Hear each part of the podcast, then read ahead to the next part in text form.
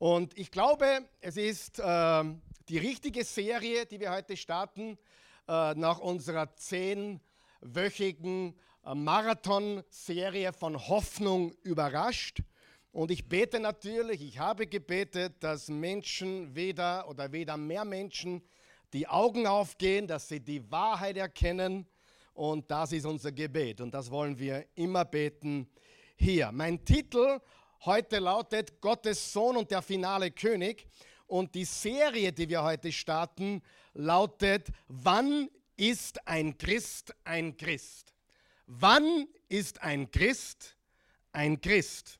Und ich war, und ich sage euch jetzt die Wahrheit, ich lüge euch nicht an, natürlich, äh, ich höre manchmal sehr gerne Musik aus den 80er Jahren. Ja, da habe ich schon gelebt.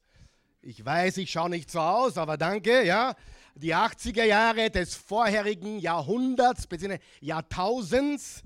Und da gab es einen Mann, der hat mit einem Song über Männer 1984, auch da habe ich schon gelebt, da war ich 13, da hat ein Mann namens Herbert Grönemeyer mit einem Song Männer, wer kennt dieses Lied? Männer den Durchbruch geschafft. Das war das Lied, das ihn im Nu praktisch berühmt gemacht hat. Ja?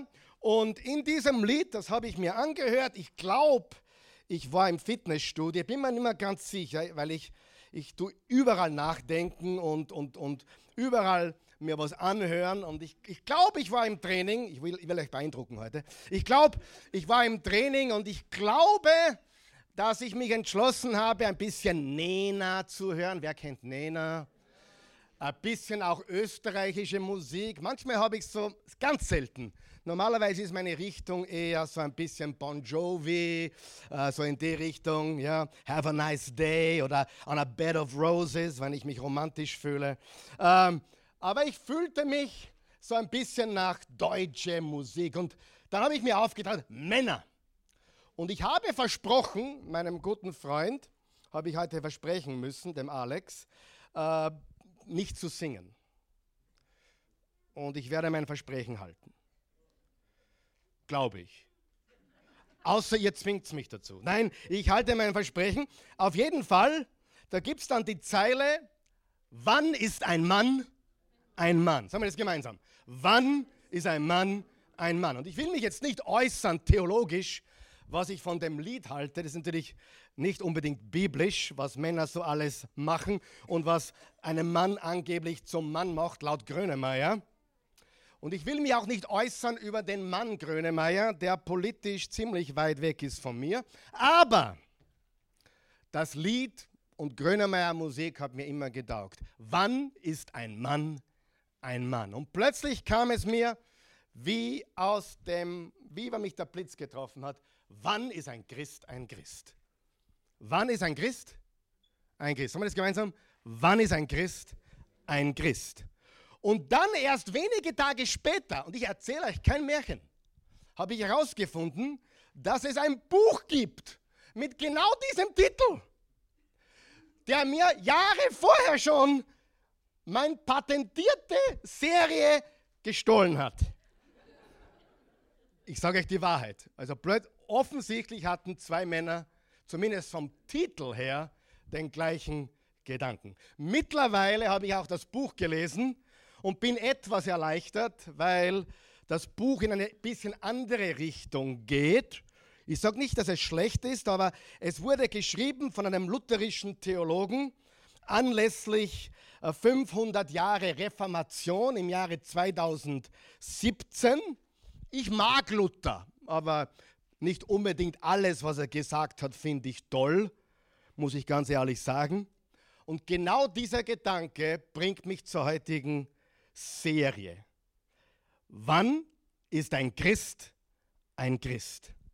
Und wir legen unseren Schwerpunkt etwas anders, als ich diesem Buch jetzt entnommen habe von den letzten Tagen, wo ich es gelesen habe. Wir legen einen Schwerpunkt darauf, wann ist ein Christ wirklich ein Christ und was muss jemand glauben? Nicht, was muss jemand tun. Ist tun wichtig? sehr. Ohne Tun geht in der Welt nichts weiter. Wenn wir das nicht leben, was wir hören, wenn wir nicht tun und wenn unsere, unser Glaube keine Beine hat, ist unser Glaube tot. So wie der, der Körper ohne Geist tot ist, sagt Jakobus, so ist auch unser Glaube tot, wenn er nicht folgende oder auswirkende Handlungen hat. Und deswegen sind wir für die Armen da. Deswegen verbreiten wir Reich Gottes hier und jetzt. Wir engagieren uns für Gerechtigkeit, für Linderung von Leid und Not, weil das das Reich Gottes tut. Jesus hat die Armen versorgt mit Brot und Fischen. Amen. Er hat überall das Reich Gottes gelebt und das wollen wir gleichermaßen tun. Und es geht also um das, was muss ich glauben, um ein echter Christ zu sein. Was ist das Wesentliche am christlichen Glauben? Und ich bin überzeugt, wenn du mir alle sieben Wochen zuhörst, ich war ja versucht, eine Predigt draus zu machen, sieben Punkte, aber Karl Michael wird klug und denkt, okay, das ist so wichtig, wir nehmen jeden Sonntag eine Wahrheit, was ein Christ wirklich glauben muss. Und beim Muss meine ich, muss. Ich rede jetzt nicht, ob du ans Fegefeuer glaubst oder an eine Entrückung oder glaubst, dass Christen heute noch in Zungen beten oder sprechen oder nicht. Das ist bei weitem nicht wichtig. Amen. Es können wichtige Details sein, aber sie sind nicht das Wesentliche. Und wer weiß, die Gemeinde Jesu Christi hat sich immer wieder gespalten und immer wieder in Uneinheit versetzt über Nebensächlichkeiten. Amen. Es waren nie die primären Dinge. Es waren immer, darf man Schlagzeug in der Kirche haben, ja oder nein? Sollt, ja, nein, da Oder darf ich das so glauben? Versteht ihr?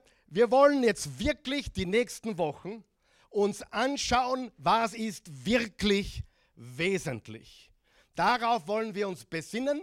Das wollen wir wiederherstellen, falls es in deinem Leben verloren gegangen ist oder auch in meinem Leben manchmal, dass ich Nebensächlichkeiten zu wichtig nehme oder meinen Standpunkt zu sehr erhöhe. Was ist essentiell? Was ist grundlegend? Was ist die Basis? Mit anderen Worten, was muss sein? Was darf nicht fehlen? Es darf viel fehlen, aber was darf nicht fehlen? Wem interessiert es, wer ist neugierig? Ja? Nach die sieben Wochen wirst du nicht nur eine Klarheit haben über die Hoffnung, von der wir zehn Wochen gesprochen haben, du wirst auch die Klarheit haben, wer drinnen ist und wer nicht. Und das ist ganz wichtig. Denn viele von uns glauben, dass manche drinnen sind, die gar nicht drinnen sind und manche draußen sind, die ganz und gar nicht draußen sind weil Jesus hat ganz klar gesagt, worauf es ankommt. Und es kann sehr verwirrend sein. Wer hat es auch schon manchmal, gerade in der Zeit, wo wir leben. Und was mich immer so, ah, wo ich mich wirklich immer wieder auf die Birne greife, wo ich wirklich unruhig werde, ist beim Thema Einheit.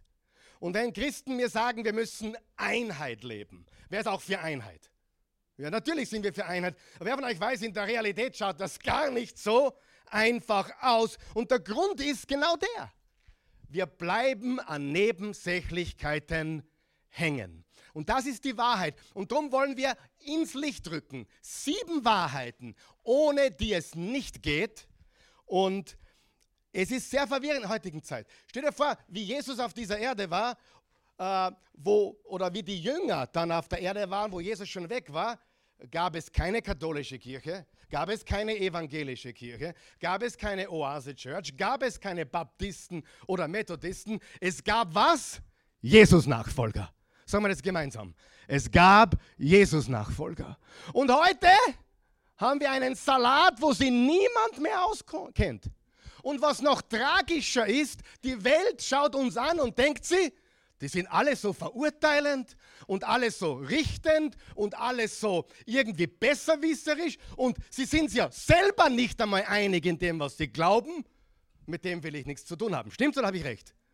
Und das ist, was wir anschneiden wollen in diesen Wochen Und ich glaube, wir werden zu einer Einheit kommen, die wirkliche Einheit ist, wenn wir sie leben, wenn man sie leben will. Uns, unser Glaube, also für Außenstehender sicher sehr verwirrend. Stell dir unseren Glauben, stell dir das Christentum vor wie ein großes Haus. Hast du ein großes Haus vor dir?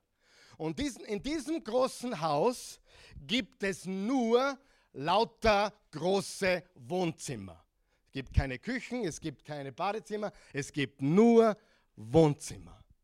Und jedes dieser Wohnzimmer versucht dich einzuladen. Es gibt ein orthodoxes Wohnzimmer und die Orthodoxen haben nur drei Nebenwohnzimmer. Die serbisch-orthodoxen, die griechisch-orthodoxen, die russisch-orthodoxen. Dann gibt es ein katholisches Wohnzimmer. Herein bitte, darf ich dir zeigen. Dann gibt es ein evangelisches Wohnzimmer. Herein bitte, darf ich euch einladen. Dann gibt es ein baptistisches. Bist du schon getauft? Komm herein. Dann gibt es adventistisches Wohnzimmer, dann gibt es reformiertes Wohnzimmer, dann gibt es evangelikales, anglikanisches, überkonfessionelles, Bibelgemeinden, alle haben sie ihre eigenen Wohnzimmer. Und manchmal gibt es auch Verkehr zwischen den Wohnzimmern. Weil manche Katholiken sagen, ich gehe jetzt einmal zu den Protestanten. Und manche sagen von den Baptisten, nein, ich gehe jetzt einmal zu den Pfingstler. Und dann haben wir ständig Verkehr in einem großen Haus, unterschiedliche, seid ihr noch wach? Wer versteht mich?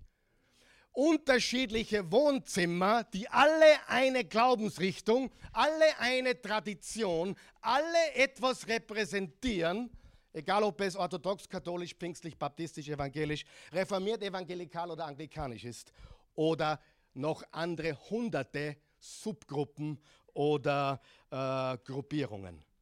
Und viele Menschen wechseln hin und her und glauben mir, ich bin ein Prediger, der sich mit der Welt beschäftigt. Ich liebe die Welt. Gott hat die Welt so sehr geliebt. Ich liebe nicht die Dinge der Welt, ich liebe die Menschen dieser Welt. Und ich habe mit ihnen geredet und ich sage dir, die stoßen sich nicht an Jesus, die stoßen sich an einem System.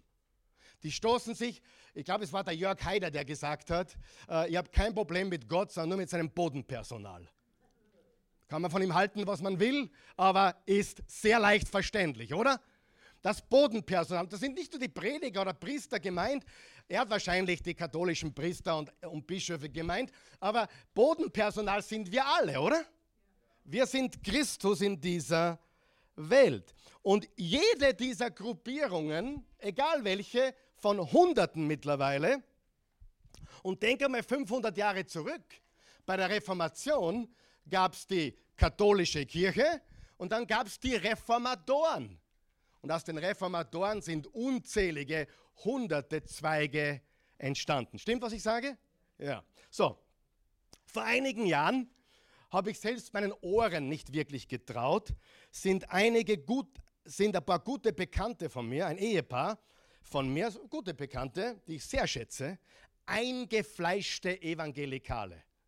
Eingefleischte Evangelikale. Wenn ich meine eingefleischte Evangelikale, also wirklich mit dem Tunnelblick. Der hat mich persönlich angerufen und gesagt, Karl Michael, so und so ist hier. Ich wollte nur sagen, ich will mich jetzt nicht erklären, ich will mich auch nicht rechtfertigen, aber meine Frau und ich haben uns nach über 30 oder 40 Jahren Evangelikalismus entschlossen, der katholischen Kirche beizutreten. Ich dachte mir, spannend, würdest du kommen, es gibt ein großes Fest vom Wiener Bischof und äh, ich bin dieser Einladung gefolgt und da waren ungefähr 100 Leute dort. Äh, dieses Ehepaar liebt Jesus sehr. Also ich kenne sie die lieben Jesus immer noch sehr. Aber er hat mir dann geschildert, für seinen jetzigen Lebensstand äh, ist die Liturgie der katholischen Kirche, ist ihm ein bisschen sympathischer, whatever. Und ich bin zur Zeremonie eingeladen worden und glaub mir, es gab viel Unverständnis von allen möglichen Freunden und Bekannten. Wer kann sich das vorstellen? Viel Unverständnis. Und äh, ich habe ihm gesagt, du, wenn Jesus dich so führt, dann mach, wie Jesus dich führt. Das war meine Antwort. Und ich bin dann auch dort gewesen und ich muss sagen, ich habe das über mich ergehen lassen. Äh, sie haben auch kirchlich geheiratet, weil man muss nämlich dann zuerst katholisch heiraten, bevor man eintreten darf. Und ich war dort und ich blieb sehr cool. Einige waren nicht so cool, weil ich bin auch nicht immer so cool. Aber ich muss ja nicht alles verstehen. Aber ich weiß, wir müssen nicht alles verstehen, oder? Unsere Aufgabe ist zu lieben. Und ich sage euch, diese Leute, wo ich sage, das, würde, das kann ich persönlich nicht nachvollziehen, diese, dieses Ehepaar, das ich schätze und liebe, ehrlich, ähm, mit denen ich auch schon Dinge unternommen habe, mit denen ich auch schon Vorträge gehalten habe. Dieses Ehepaar liebt Jesus mehr als die meisten Christen, die ich kenne. Und die tun so viel fürs Reich Gottes, immer noch. Und jetzt haben sie sogar einen Zugang zu einer Kirche, wo sie vorher nicht drinnen waren. Noch einmal, ich für mich nicht nachvollziehbar, aber verstehen wir, dass wir nicht alles verstehen müssen, erstens. Und verstehen wir auch, dass es Dinge gibt, die nicht die Hauptsache sind. Amen. Das ist sehr, sehr wichtig. Und jede dieser Wohnzimmer, jede dieser christlichen Bewegungen haben eigene Methoden, haben eigene AGBs, sage ich immer, äh, eigene Do's und Don'ts, eine, eine eigene Sprache. Wer von euch weiß, Christen haben eine Sprache. Oh mein Gott. Wenn es mich einmal erwischt in der christlichen Sprache, bitte sagen wir, Pastor, zu viel christliche Sprache, red normal. Wer glaubt, Christen sollten normal reden, dass jeder versteht? Halleluja. Oh, jetzt war so ein Halleluja-Wort, ja. Das meine ich, ja. Amen. Halleluja. Preis dem Herrn. Ja, jetzt hast du mich erwischt, aber es ist ja nicht schlecht. Ich sage nur, äh, jede Gruppierung hat eine eigene Sprache, äh, eigene Erwartungen, eigene Auslegungen gewisser Texte. Und eines haben sie alle gemeinsam. Sie glauben alle recht zu haben. Ich habe noch nie eine Gruppierung kennengelernt, die nicht geglaubt hat, wir haben die ganze Wahrheit. Ihr seid vielleicht auch Christen, aber ihr habt nicht die ganze Wahrheit, die ganze Erkenntnis. Ihr habt vielleicht halb recht. Wir haben ganz recht, aber ihr habt halb recht. Und ich sage dir, sage mal jede, jede Gruppierung glaubt, sie hat recht. Habe ich recht? Zumindest in dem Punkt habe ich heute mal recht. Sie glauben, die Wahrheit zu haben und die Wahrheit ist allerdings, wir legen alle in manchen Dingen falsch. Und höchstwahrscheinlich ist es so, dass wir hier auch in manchen Dingen falsch liegen. Ist das das Ende der Welt? Nein. Aber hoffentlich, liebe Freunde, liegen wir bei dem, was wirklich wesentlich ist, nicht falsch. Das sollte unser Ziel sein. Unser Ziel sollte nicht sein, den Anspruch zu haben, wir haben in allen Dingen Recht. Unser Ziel sollte sein, wir haben in den wirklich wesentlichen Dingen das, was wahr ist. Wir haben die Wahrheit. Und das ist, was ein echter Jesus-Nachfolger ist. Ein echter Jesus-Nachfolger hat nicht in allem Recht, aber das wirklich Wesentliche muss richtig sein. Sind wir noch wach? Ganz wichtig. Und ehrlich gesagt, man hört so viel über Toleranz, dass man vergessen hat, es gibt auch eine gute Toleranz. Wer von euch weiß, dass es eine gute Toleranz gibt? Oder wir hören so viel Negatives über den Regenbogen, dass wir vergessen haben, der Regenbogen gehört eigentlich uns und ist super. Er hat nur sieben Farben und nicht sechs. Verstehst du? Wir beschäftigen uns so sehr mit den negativen Dingen, dass wir vergessen, dass der Regenbogen unser wunderbares Symbol ist zwischen dem Bund Gott und Mensch.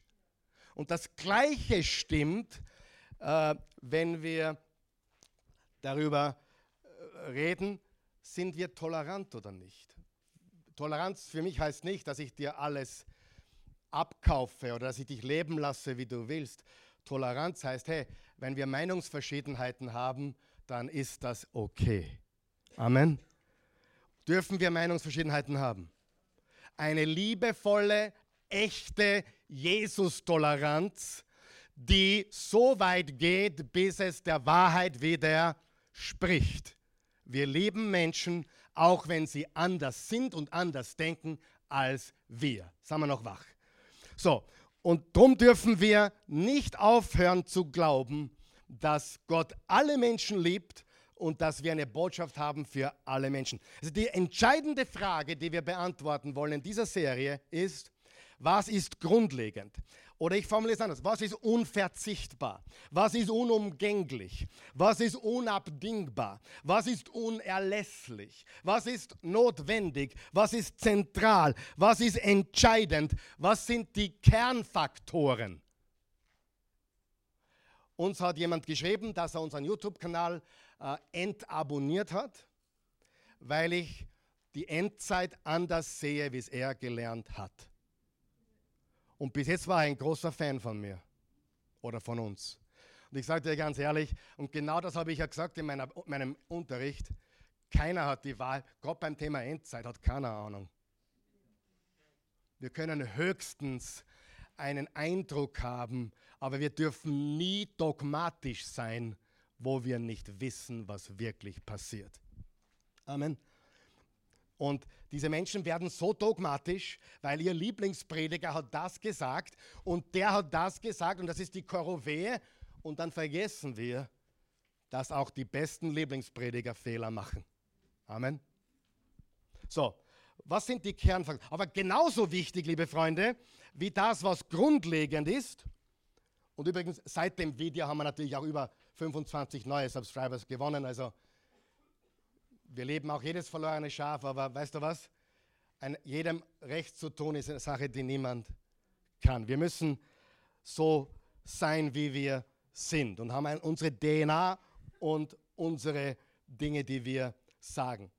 Genauso wichtig ist nämlich die Gegenfrage, was ist nicht entscheidend? Was ist nicht wichtig? Und hör mir jetzt ganz gut zu. Wenn ich sage nicht entscheidend, habe ich nicht gesagt, nicht wichtig. Gibt es wichtige Themen, die trotzdem nicht heilsentscheidend sind? Natürlich, die gibt es. Dinge, ich, ich halte alles für wichtig, was ich sage. Auch wenn ich über das Fegefeuer rede und glaube, dass es keines gibt, halte ich das für wichtig. Aber das schließt jemanden nicht vom Heil aus, weil er glaubt, es gibt ein Fegefeuer. Amen. Was jemanden rettet, ist der Glaube an Jesus. Und diese Toleranz habe ich, weil ich verstanden habe, was mir in den letzten 20 Jahren die Augen aufgegangen sind. Ich habe neulich eine Predigt gehört von mir vor 20 Jahren. Ich habe mich in Grund und Boden geschämt. Aber nicht nur wegen meiner Eloquenz oder fehlenden Eloquenz, sondern auch das, was ich gesagt habe, würde ich heute ganz anders kommunizieren und sagen. Wir, gesagt, wir wachsen in der Wahrheit. Das heißt nicht, dass wir abkommen, aber wir entwickeln uns. Und neue Christen, und das ist ganz wichtig, wenn du neu im Glauben bist, neue Christen haben die Tendenz zu Extremen. Hast du mich verstanden? Ich sage das noch, ganz wichtig. Neue Christen haben die Tendenz zu Extremen. Und erst wenn du lange im Glauben bist, verstehst du, es ist nicht alles schwarz-weiß. Es gibt schwarz-weiß, aber nicht alles ist schwarz-weiß. Man kann über manche Dinge sehr wohl drüber schauen. Amen. Und trotzdem Jesus leben und eins sein, weil eine gekünstelte Einheit funktioniert so und so nicht. Was ist nicht entscheidend oder anders formuliert, was ist peripher? Was ist kulturell? Was ist bequem? Was ist modern? Wenn du mich fragen würdest, was haltest du von modern? Ehrlich gesagt, naja, das ist auch ein moderner Ort, ich weiß, aber ganz ehrlich, äh, manche übertreiben es mit ihrer Modernheit und Zeitgemäßheit und Coolness. Tr wir wollen trendy sein. Wer weiß, was ich meine? Super trendy. Und äh, weißt, das ist nicht unser Weg. In, in den Dingen der Wahrheit sind wir altmodisch, wir sind grundlegend und vieles ist traditionell, das wissen wir. Übrigens, ich liebe Traditionen und manches ist auch schädlich. Wer hat schon mal einen Ausspruch gehört, dass Kinder mit dem Bade ausschütten? Es ist eine Redewendung aus dem 16. Jahrhundert. Es ist eine Warnung. Ich, ich sage euch, was es bedeutet. Das Kinder mit dem Bade ausschütten bedeutet, in deinem Eifer, und ist Eifer gut? Eifer ist grundsätzlich nicht schlecht. In deinem Eifer, dich von etwas Unerwünschten oder Schädlichen zu befreien, trennst du dich versehentlich von etwas Wertvollem und Wichtigem. Natürlich müssen wir uns immer wieder von Dingen verabschieden. Aber Tatsache ist auch, dass viele, die christlich, seid ihr wach noch, bitte, wichtig, viele, die christlich aufgewachsen sind, vieles hinterfragen und teilweise eine falsche Entscheidung treffen, nämlich das Kinder mit dem Bade auszuschütten. Wie oft habe ich das schon gehört? Pastor, mein Papa geht in keine Kirche mehr. So, glaubt er an Jesus? Ja, schon noch irgendwie. Aber er wird keine Kirche mehr betreten. Keine Gemeinde. Warum? Wir wissen es nicht. Irgendwas muss passiert sein. Vielleicht auch mit, mit Kindern oder wie du aufgewachsen bist. Das Problem ist, es ist nicht Jesus, der dein Problem ist, sondern die Kirche oder die Tradition, in der du aufgewachsen bist.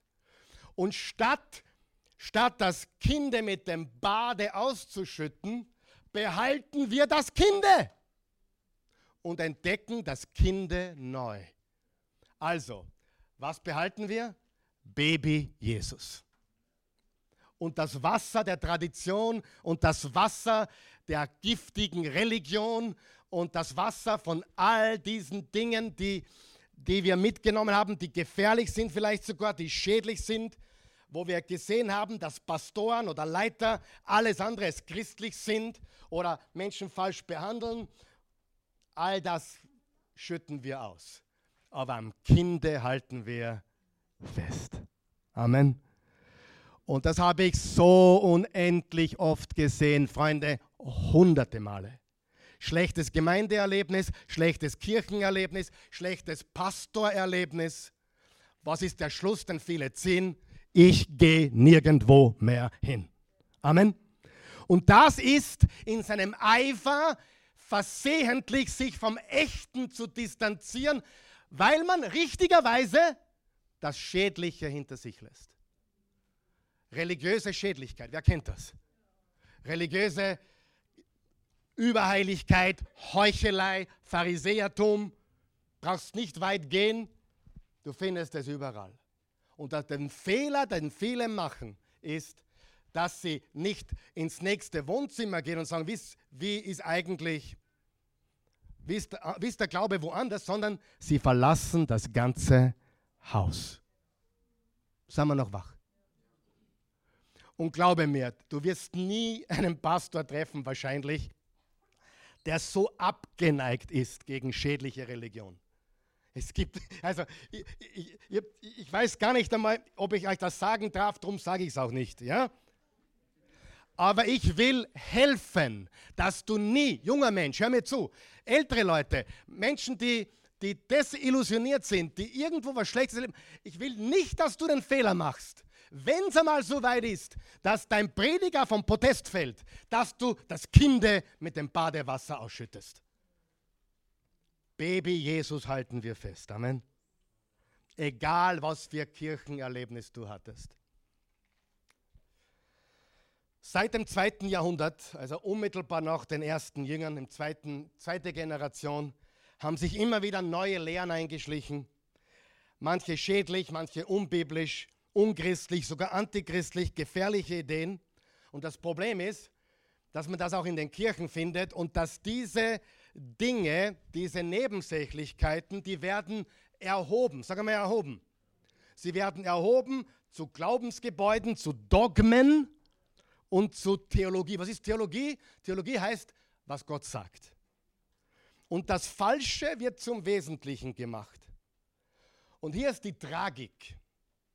Wenn man dann so etwas hinterfragt, wird man abgeschossen. Ich habe es erlebt mehrmals in meinem Leben in christlichen Gemeinden.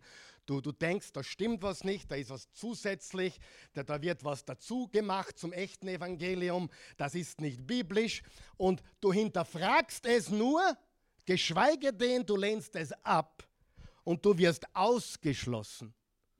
Und dann wird sogar gesagt, der Karl Michael ist kein echter Christ. Habe ich schon gehört. Wer weiß, das braucht man nicht einmal kommentieren. Oder, oh, ein Zweifler. Oh, ein Zweifler.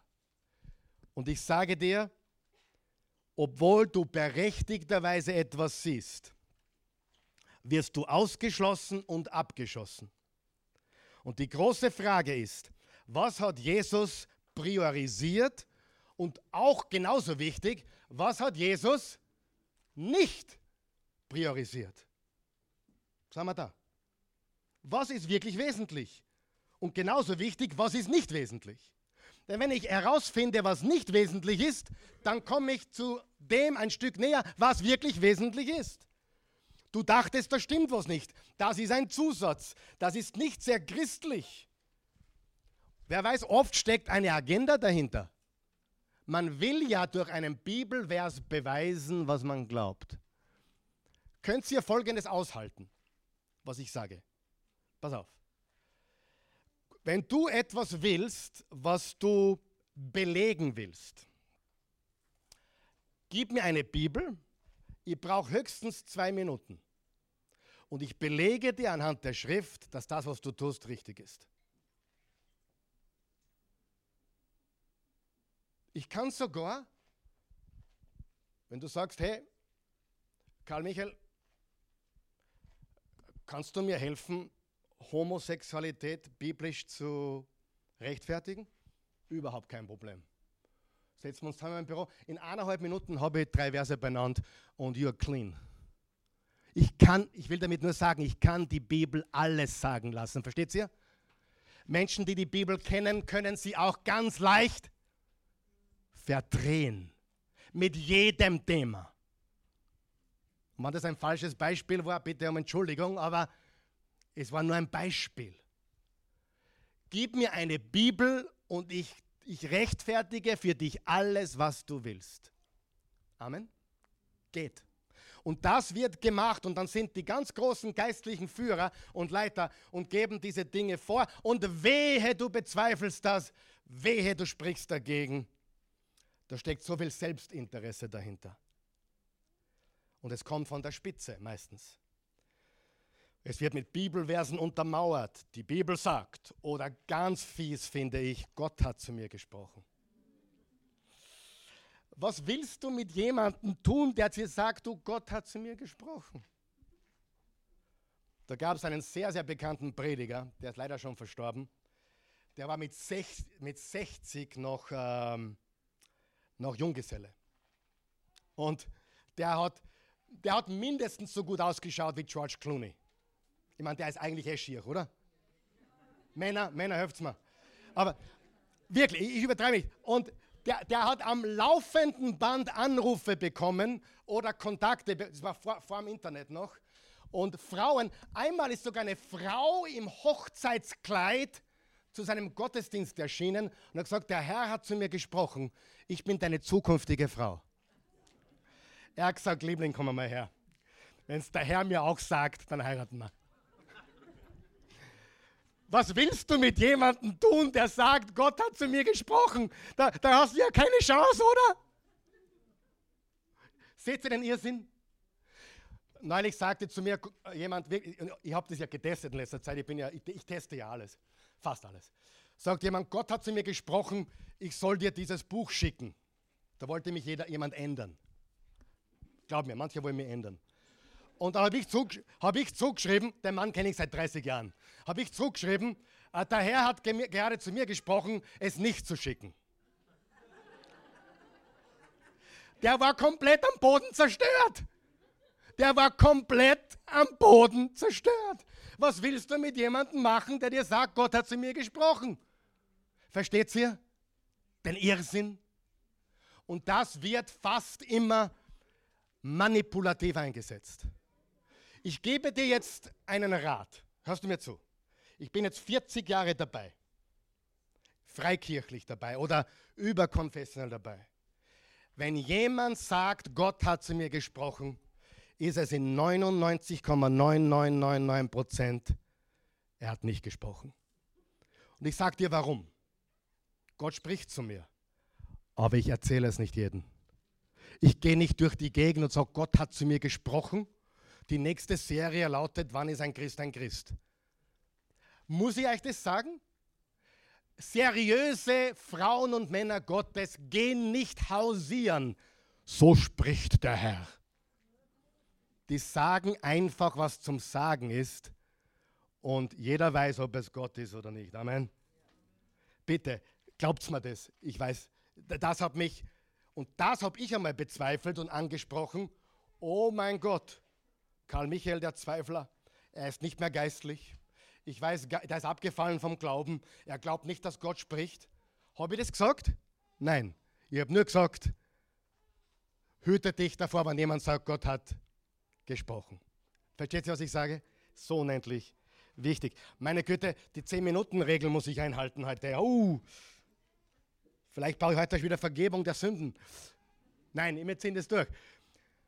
Äh, und wenn du nicht mitmachst, bist du gegen die Schrift. Wenn du nicht mitmachst, bist du nicht Teil der Familie, der, unserer Familie. Sie rechtfertigen sich selbst. Und das Problem ist, dass manche Menschen in solchen ungesunden äh, geistlichen Wohnräumen aufgewachsen sind, dass sie dann eben das Kind mit dem Bade ausschütten und nicht unterscheiden können. Sag einmal unterscheiden. Nicht unterscheiden können zwischen Kinde und Bade. Das war sehr wichtig. Sie können nicht unterscheiden zwischen Kinde und Bade, weil alles, was sie bis jetzt gelernt haben, war diese eine Kirche, dieses eine System. Und wenn ich das nicht mehr so glauben kann, dann bin ich nicht gläubig. Die Wahrheit ist, wahrscheinlich glaubst du immer noch an Jesus, aber die Wahrheit ist, die Religiosität, du musst dich trennen, es ist schädlich. Richtig? Eine, eine so wichtige Wahrheit. So wichtig. Und wenn man das nicht tut, wenn man hier nicht rauskommt, dann kommt man in eine Glaubenssackgasse. Schreib dir Folgendes auf. Ein Glaube, den man nicht in Frage stellen darf, ist ein Glaube, dem man nicht vertrauen kann. Warum darf ich es nicht in Frage stellen? Ich meine, ganz extrem, die Zeugen Jehovas, wenn du dahinter fragst, wirst du ausgestoßen. Wenn du den Glauben verlässt, dürfen dich deine Eltern und Geschwister nicht einmal mehr grüßen. Das nennt man eine Sekte. Amen. Aber im christlichen Bereich haben wir sehr oft, wenn du nicht glaubst, was wir glauben, dann bist du ein Zweifler, kein echter Christ mehr. Ein Glaube, der nicht erwachsen werden darf, wird sich auch zerlegen, früher oder später. Und glaube mir eines, Kindergartenglaube oder Sonntagsschulglaube, so wichtig das ist, was wir der, im Kindergarten und in der Sonntagsschule über Gott lernen, es wird in diesem Leben nicht bestehen. Warum? Das Leben ist viel zu hart, dass ein seichter Glaube besteht. Wer kann bestätigen, in diesem Leben brauchst du starken Glauben. Sonst gehst du drauf. Er zerlegt sich in Einzelteile. Und dieses Leben hier ist zu hart für einen ungeprüften, ungetesteten Glauben. Wie oft habe ich gehört, Karl Michael, ich war in einer Gemeinde, da habe ich gehört, ich bin David und alle meine Probleme und Umstände sind Goliath. Und ganz ehrlich, mir wurde suggeriert, ich müsste alle meine Umstände überwinden, so wie David den Goliath. Aber ganz ehrlich, in meinem Leben schaut es eher so aus, als würde Goliath mich gerade besiegen. Und aufgrund so einer falschen Auslegung, so einer falschen Auslegung, verlieren Menschen ihren Halt im Glauben. Weil niemand hat dir versprochen, dass du jeden Goliath in diesem Leben besiegen wirst. Es wird Riesen geben in diesem Leben. Aber, oh, und dann habe ich noch gehört, sie sind durch das Rote Meer gegangen. Die Guten sind durchgegangen, aber die Bösen, auf die ist das Wasser hereingestürzt und hat sie ertränkt. Ganz ehrlich, Karl Michael, ich fühle mich gerade ein bisschen ertränkt. Ich glaube, ich bin kein guter Christ. Seht ihr, wie giftig das ist? Nein, dieses Leben, hat Jesus gesagt, wird euch zusetzen, wird euch unter Druck setzen. Aber seid getrost, ich habe die Welt überwunden. Nirgendwo verspricht er uns, dass es nicht Wellen und Hochwasser geben wird. Im Gegenteil, er wird stehen, das Haus wird stehen, auch wenn die Wellen kommen, auch wenn die Hochwasser, die Fluten hereinstürmen. Es wird stehen. Das ist die Wahrheit. Und dann kommen Menschen auf die Idee, für mich, für mich funktioniert es nicht. Alle anderen haben es so super, für mich funktioniert es nicht. Und dann schütten sie das Kind mit dem Bade aus. Nur weil sie was Falsches gelernt haben. Übrigens, damit mich jeder versteht, ich liebe die Sonntagsschullektionen vom Roten Meer und von David und Goliath und, und, und von Jona und dem, dem Fisch. Ich liebe sie. Sie sind alle super. Aber nicht alles kann man auf unser eigenes Leben übertragen. Wir haben keine Verheißung, dass wenn, un, wenn unser Haifisch frisst, dass wir wieder ausgespuckt werden. Diese Verheißung hast du nicht. Also pass auf, wenn du das nächste Mal ins Rote Meer gehst, weil da schwimmen Haifische. Aber die gute Nachricht ist, auch wenn der Haifisch dich verdaut hat, Gott hat deine DNA gespeichert und du wirst auferstehen am jüngsten Tage. Das ist das Versprechen.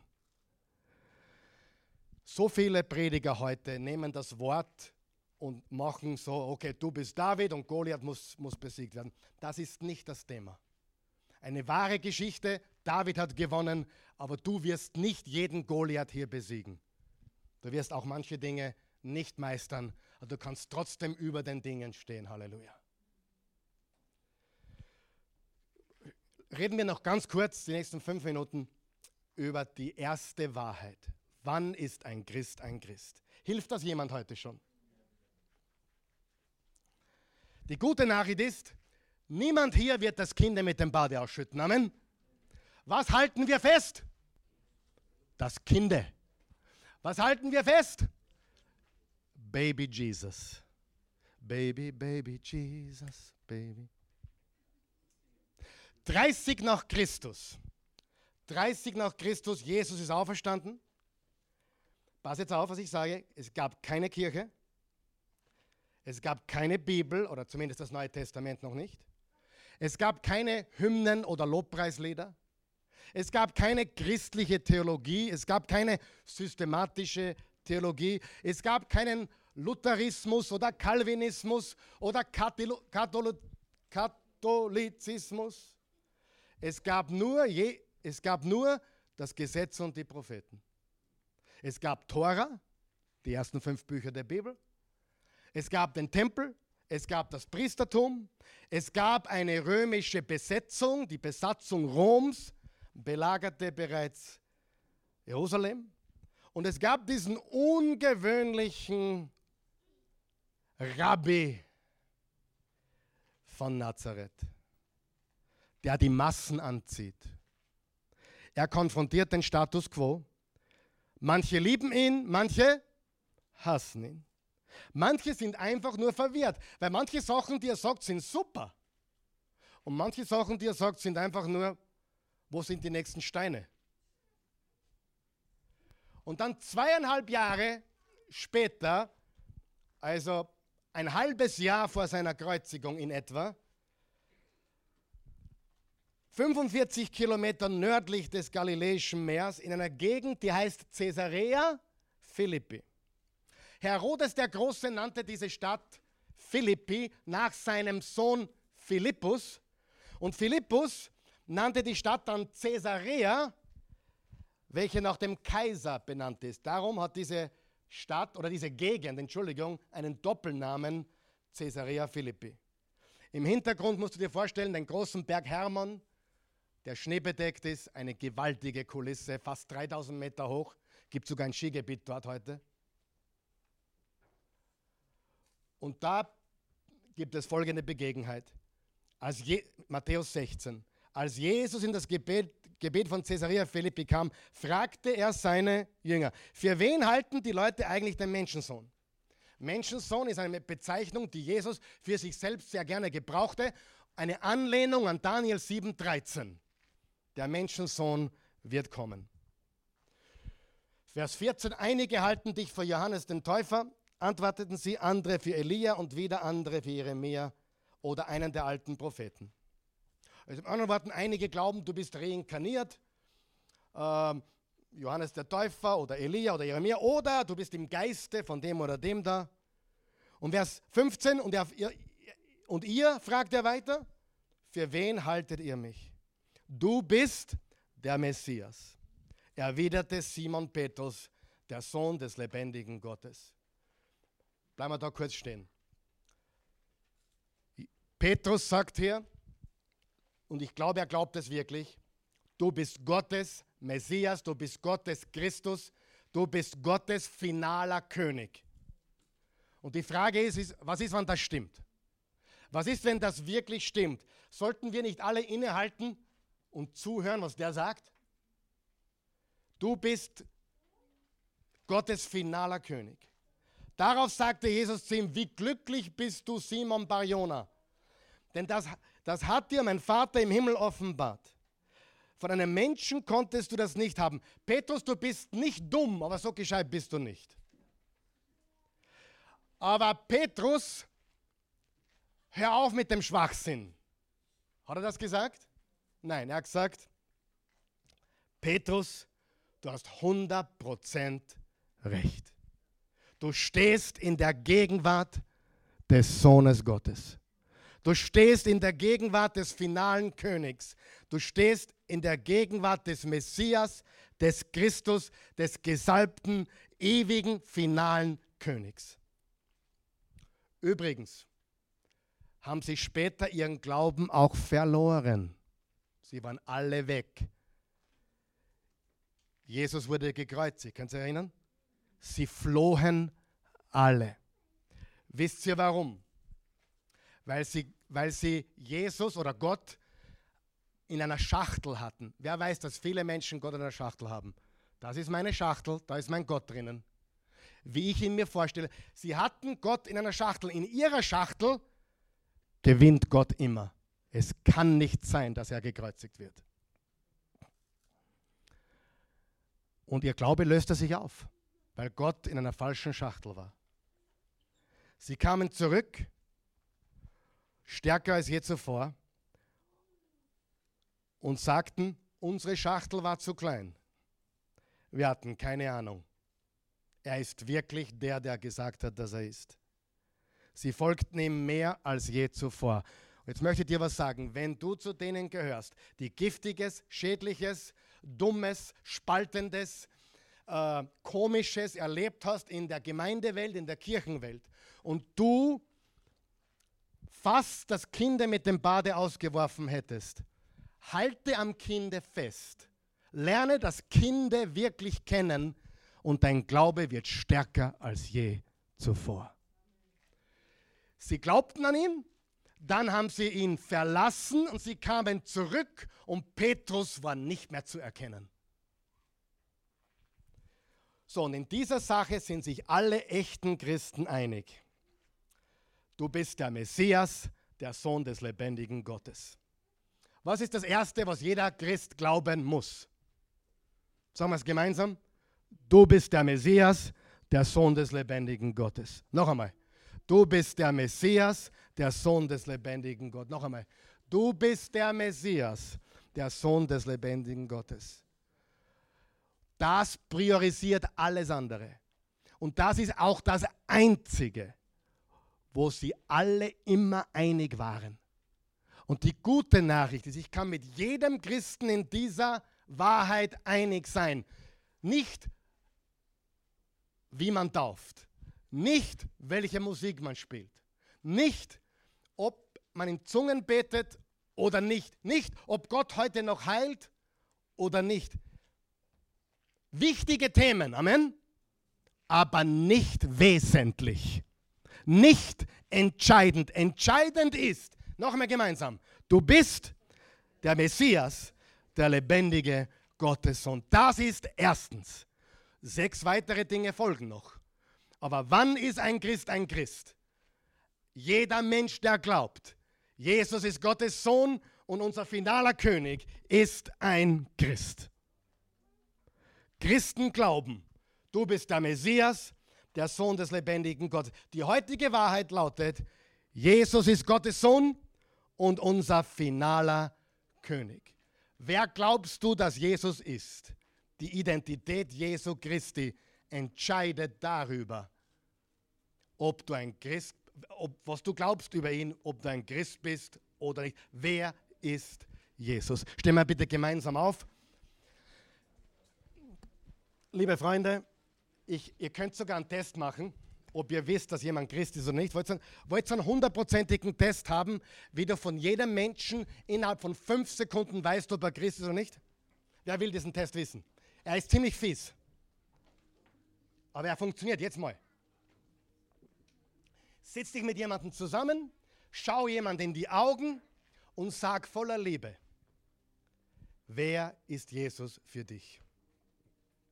Innerhalb von fünf Sekunden weißt du, ob dieser Mensch gläubiger Christ ist oder nicht. Weißt du warum? Wenn er echter Christ ist, sagt er, der Sohn Gottes, mein Erlöser, mein Retter. Wenn er das nicht innerhalb von fünf Sekunden sagen kann, sondern stottert, versteht ihr, was ich sage? Ganz fies. Aber es funktioniert jedes Mal. Eine Frage, die, der niemand auskommen kann. Wer ist Jesus für dich? Der Sohn Gottes, mein Erlöser. Wer ist Jesus für dich? Wer ist Jesus für dich? Seht ihr, wie einfach das geht? Und jemand, der das nicht glaubt, kann das nicht sagen. Amen. Und drum ist das das Erste, was wir sehen müssen. Nicht in welcher Gebäude sie gehen, nicht ob sie gefirmt sind oder erst kommuniziert oder nicht, oder nur angespritzt worden sind als Baby oder untergetauft worden sind, das ist nicht ausschlaggebend. Wichtig, aber nicht wesentlich. Wesentlich ist, Jesus ist Gottes Sohn und unser finaler König. Er ist der Sohn Gottes, mein Herr und mein Erlöser. Dann ist ein Christ ein Christ. Haben wir es verstanden heute? Beten wir. Jesus, ich danke dir für jeden Menschen hier und jeden Menschen zu Hause heute. Ich danke dir für deine endlose, bedingungslose Liebe für jeden Menschen. Ich bitte dich jetzt, dass du jedem Menschen hier das Herz öffnest, sodass sie oder er sagen kann, Jesus ist Gottes Sohn und unser und mein finaler König. Und heute beten wir kein Gebet, sondern wenn du Jesus glaubst, wenn du Jesus heute vertrauen willst, sagen wir ganz einfach, ganz laut diesen Satz. Wir sagen alle gemeinsam, weil wir, wir glauben das ja alle, auch die, die schon glauben. Wenn du es heute zum ersten Mal glauben willst, sag, Jesus ist Gottes Sohn. Er ist der Messias. Er ist der Christus. Er ist der gesalbte, finale König. Er ist Herr. Wenn du das mit dem Herzen jetzt gesprochen hast, bist du ein Kind Gottes geworden.